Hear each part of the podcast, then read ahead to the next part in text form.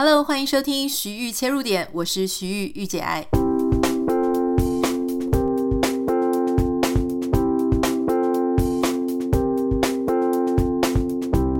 Hello，欢迎收听今天的节目。今天的节目呢，其实我真的是没有很想要讨论人家的八卦哈，可是最近真的是几乎被洗版，就是关于这个。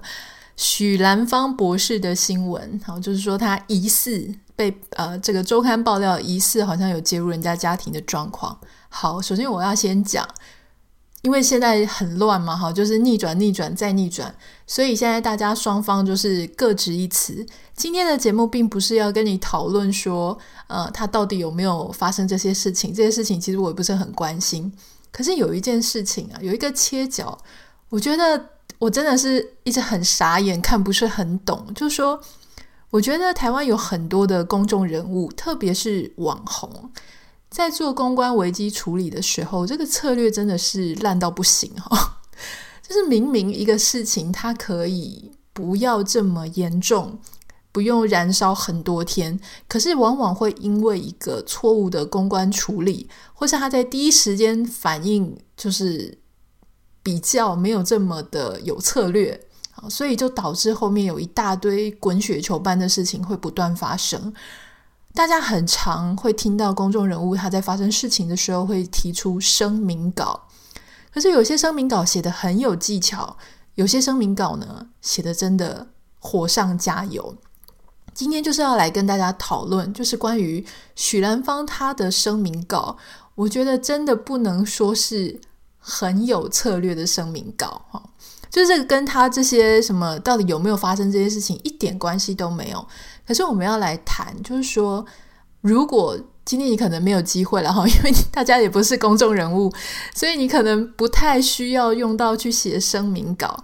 可是也许我们今天来听完之后，以后你再看到一些公众人物他发的声明稿的时候呢，诶，你就可以从公关的角度。啊，或者从这个危机处理的角度去看看，诶，这个人他在危机处理的时候，或者他在公关操作的时候，到底是不是一个有策略的人？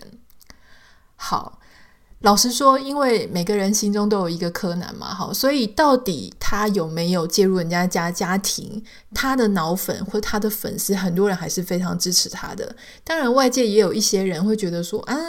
好，就是大家各自有自己的判断，所以再次声明，我们今天不是要谈到底有或没有，我们只是要谈他的声明稿。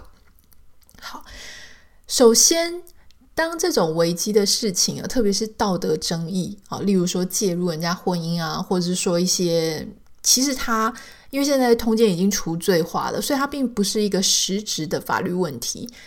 比较更多的部分是道德层面哈，有没有舆论的呃一个会不会被舆论谴责的一个部分？我们不要去想说，在公众人物发生这种道德争议事件之后呢，还想要去扩充粉丝啦哈。很多人就是希望说，发生这种事情之后不要掉粉，好，就是想要保留原本的粉丝。那如果说，好，假设这个事情发生之后，你除了维护自己的清誉之外，你最重要的是不希望它影响到你的事业嘛？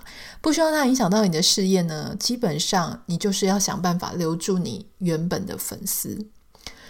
你如果要留住原本的粉丝，首先最重要的事情就是你要先了解自己的粉丝结构到底是什么样。我想台湾真的不是很多人。会在发生危机处理的时候，哈，跳出来去讲这个事情。那因为这个可能是我自己本身比较擅长的，或是比较之前有接触过的，所以就跟大家来分享。许元芳的事件来说，哈，那当他要出一个声明稿的时候，理论上他的经纪人或是他的经纪公司或他背后的幕僚，应该要帮他分析他的粉丝结构。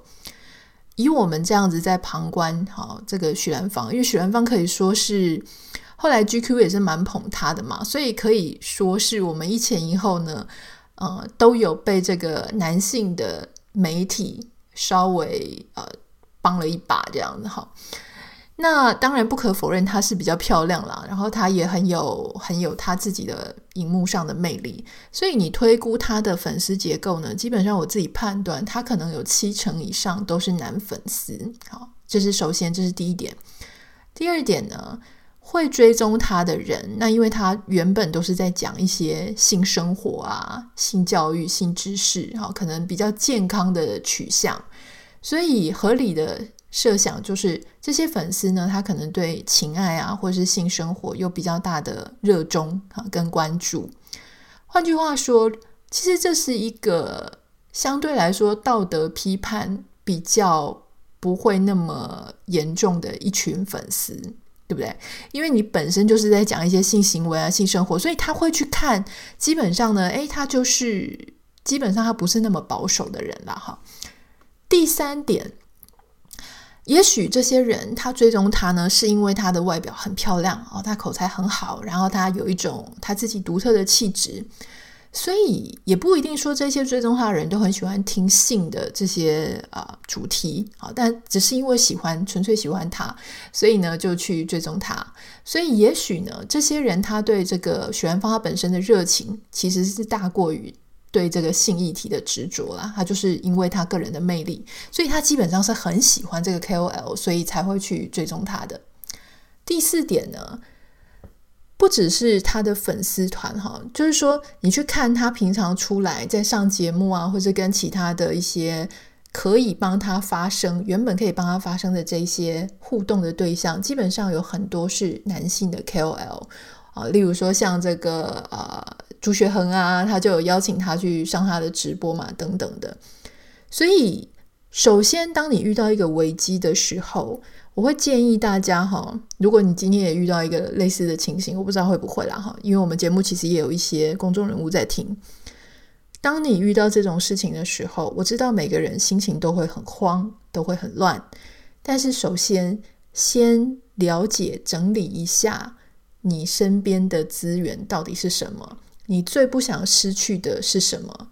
你最想留下来的是什么？你手上的资源有哪些？你想要留下来的那些人到底是谁？这些事情呢，都一定要先判断清楚啊、哦。或许你可能也不是公众人物本人，你可能是他的经纪公司、网红经纪公司等等的，这些一定要先做好一个自己的一个推演哈。那这一次的事情呢，其实有两个杀伤性啊。第一个杀伤性是关于，就是你到底有没有介入人家的婚姻嘛，是属于道德问题的层次，有或是没有。第二个杀伤性，我觉得也蛮大的，是这件事情牵扯到了其他的男性艺人。你知道，其实演艺圈呢、它是一个非常靠人脉、靠互相提拔的一个地方。所以今天，如果你在私下跑去跟人家讲，哦，特别是那些又都是又是大咖的主持人，他们可能已经经营媒体圈好一段时间了。如果人家没有真的对你出手，我说没有真的对你出手，是没有真的发生任何关系，好，只是意图，只是意图的话呢，其实这些都是可以缴赖的。好，当然我们这个是先啊、就这一次记者报道的事情，而不能说他一定有发生，就是他有去讲或者什么的。但是这个事情被爆出来了，所以其他的男性艺人，不管你到底有没有讲，那些男性艺人心里可能都会有点毛毛的，哈，会有一些警惕。所以这基本上是两个蛮有杀伤性的事情。道德问题会影响到大众对于呃这个女主角的看法，那牵扯到其他男性艺人，很可能会造成他以后就是演艺之路的一些影响。所以一开始呢，他也就立刻道歉了嘛。好，那我相信这些男性艺人呢，嗯、表面上当然还是会说没有问题，没有问题。可是以后一定是会小心一点啦，这样好。好，重点来了，我们要谈的就是说，他这一次的声明稿当中，到底哪一些点，我觉得是不是这么聪明的？好，那五秒钟音乐之后，马上回来跟你讲。我认为有几个点。在我们发声明稿之前呢，可能要再多想一想。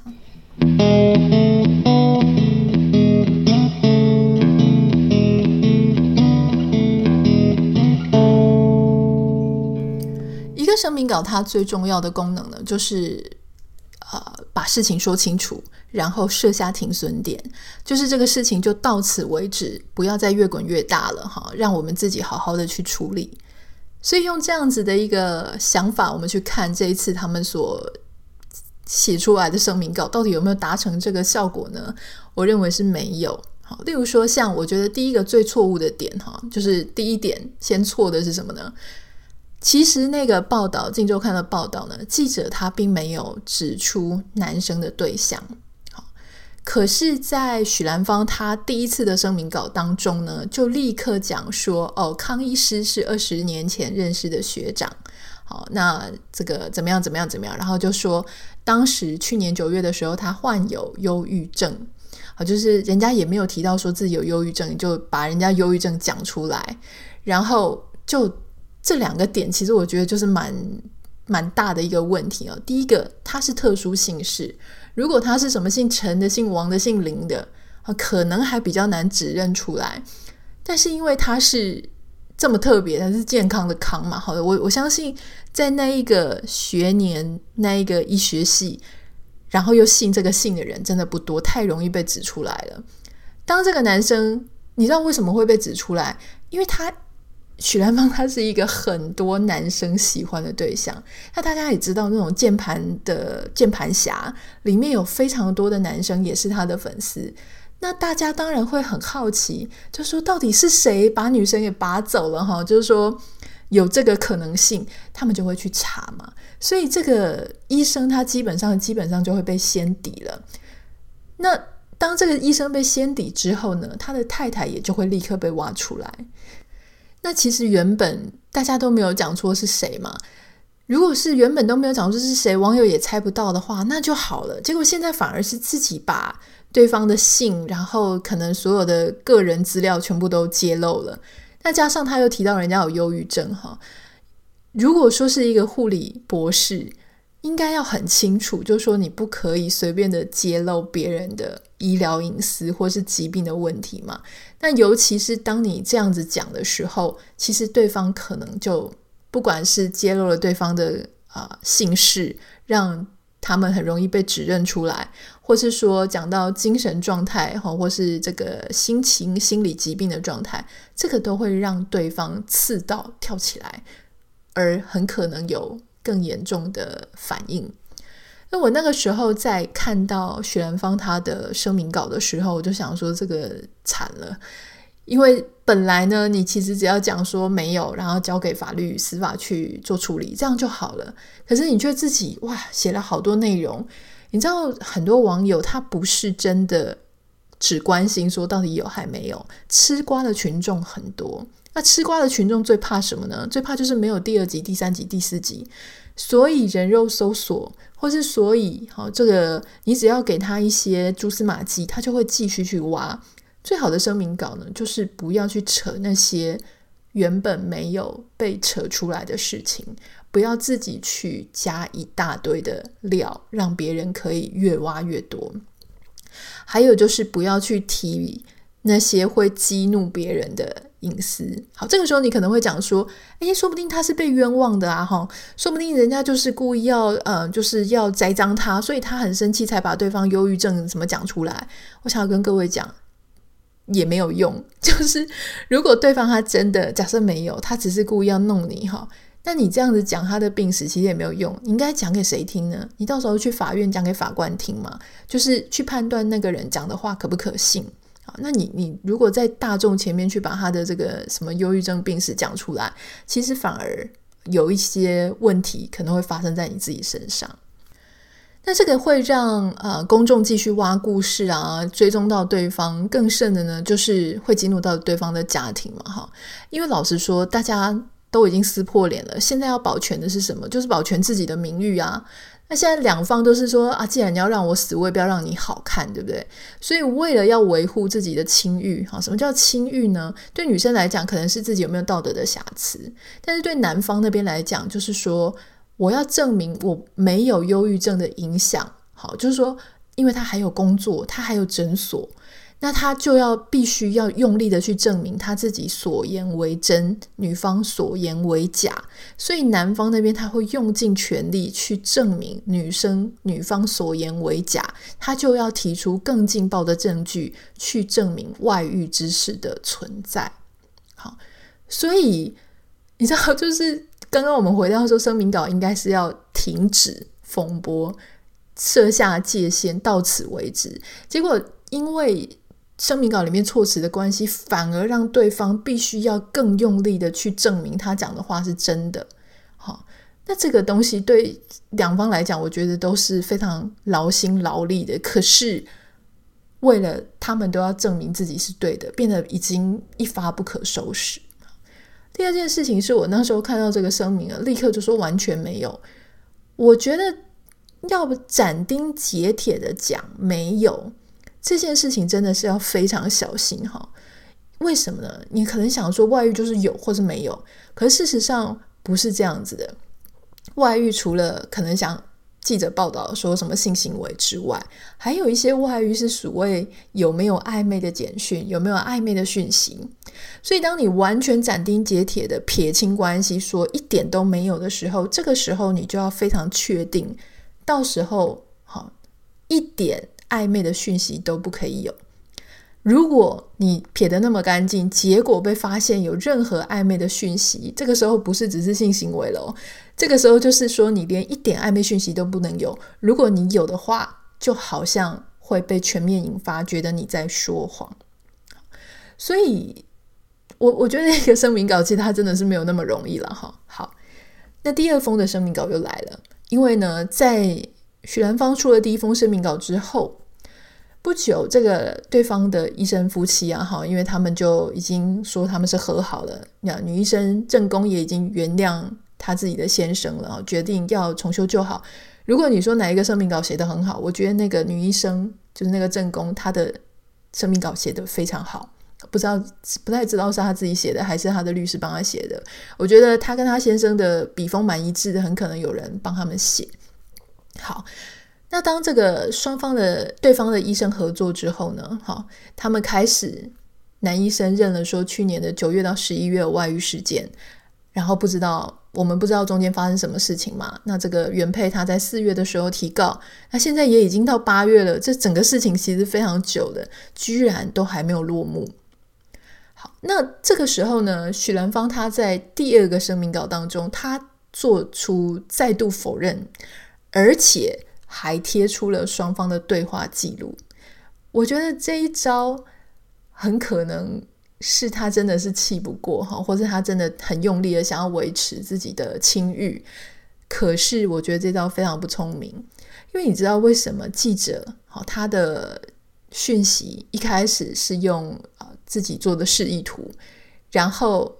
女医生原配她一直都没有贴出来这些讯息。假设有这件事的话，他们为什么不贴？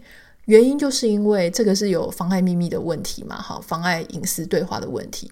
可是这个时候，许兰芳她自己去贴了双方的这个对话记录，我认为她反而给了对方夫妻一个很合理的舞台，可以也把对话秀出来。所以这就回到刚刚讲的，你这个对话真的一点点的暧昧都不可以有哦，否则你现在就是整个就是证明为假。好，那而且他贴出来的对话记录并不是九到十一月的，好，而是今年的。其实你没有办法说明九到十一月那段时间你们的对话到底是什么情形、什么气氛嘛？哈，而且呢，你看在这个对话记录里面，大家好事的网友很无聊的啊。包含我，我们就会去点开那个对话记录哈，然后有一些人当然就是去看说哇，怎么都用英文哈，有些人就看一下对话记录里面的内容。那你去看，你就会发现，包含他们就会讲说什么，记者也有讲的关于手表的事情，或是双方曾经有的互动啊。那你会想说，如果对方在那个时候一直传简讯，真的没有的话，他应该会贴出来说：“你讲的完全没有发生过，你到底在想什么？或者说我不懂你在想什么之类的话。”可是并没有，就是男生一直传，一直传，一直传。有任何有谈过恋爱经验的人都知道，某一个时间段落里面，如果只是单方纠缠，不一定代表两个人就没有在一起过，有可能是曾经在一起，但是分开。一方不愿意放手，我只是说有这个可能。所以换句话说，这个对话它根本没有办法证明两个人没有交往过，而且就像我们刚刚讲的，一错再错，一直在犯这个错，就是你又透露出更多的蛛丝马迹，让别人去挖掘这个故事，还有就是你还率先把对话记录贴出来，哈，就是说你让别人他也有了一个合理的理由，也去贴，也许九到十一月的对话记录。好，所以再次强调，我们不是在讲说他们到底有没有发生，哈，这个有没有发生？老实说，我觉得那也是别人的事情私事。但是这个声明稿呢，怎么会一直都没有办法把事件停下来，反而是不断的好像加添一些柴火，让这个事情让这个火越烧越旺。原因就是出在第一个，一直不断的去自己自爆更多的内容，或是更多的蛛丝马迹；还有就是去激怒对方；还有就是把话说的撇清的非常的满，以至于让别人。就是很想要继续继续的做这件事情。现在讲结论，如果我们刚刚讲说，哇，这个也不能做，那个也不能做，那到底应该要怎么样讲呢？我觉得声明稿呢，说简单也不简单，说难也不难。结论是，如果好，我们就分两种可能性：一个是假设两个人真的有在一起过；第二个是假设两个人真的没有在一起过。好，如果两个人真的有在一起过的时候。第一时间直接承认道歉，好，然后就说那个已经是一年前的事情了，推给爱情，就说当时真的爱上了对方，哈，一时把持不住，但是不愿意再加深伤呃伤害，因为对方的老婆是非常好的老婆啊，那这个对方也有很美满的家庭，好，所以就是自己自控退出这样子。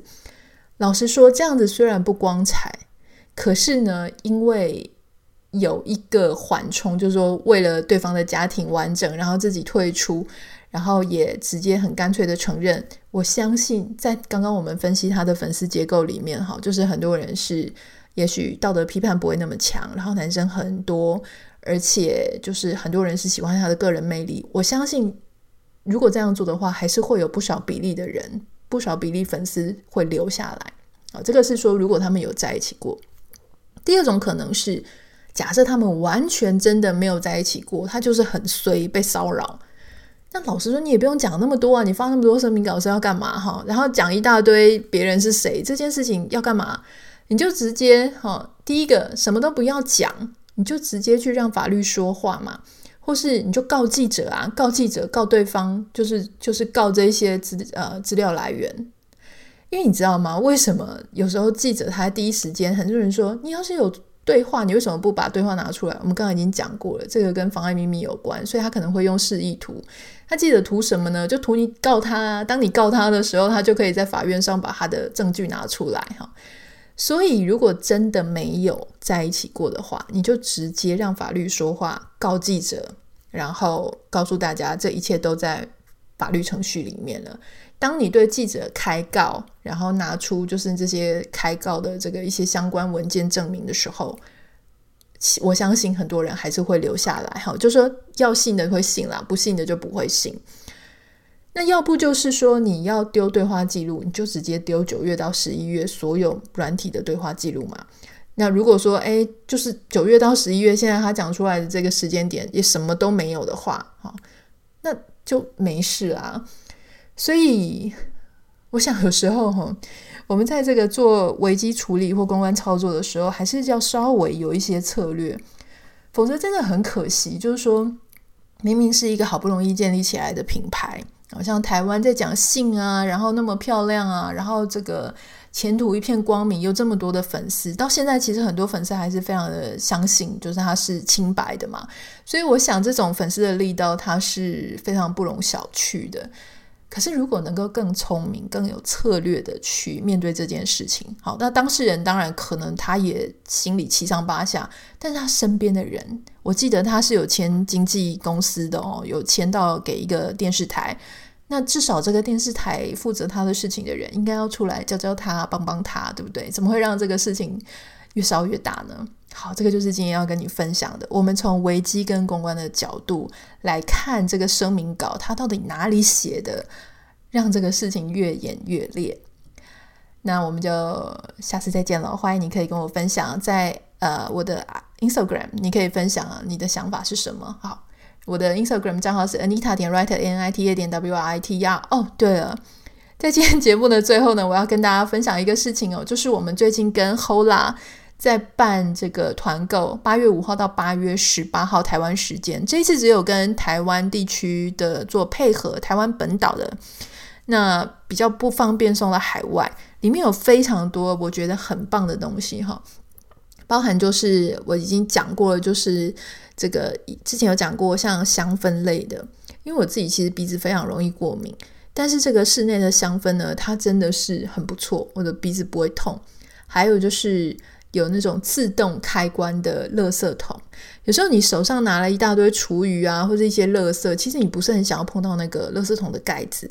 在这种时候啊，特别是家里有小朋友，小朋友会便便啊，然后尿布啊，或是女生生理期的时候，这个时候呢，如果家里有一个电动，直接把手拿去感应的这个垃圾桶，直接开盖，其实它会让啊、呃、环境卫生很多。还有一个我蛮喜欢的是啊、呃、电热水壶，它长得很漂亮，是黑色的，我会再把照片贴在 IG 上面给大家看。这个电热水壶呢，因为大家知道我们要煮手冲咖啡或是冲茶叶，都有它最适合的温度嘛。那如果说你不是一个很讲究的人，你可能随便热水瓶，然后烧到一百度 就把它冲下去。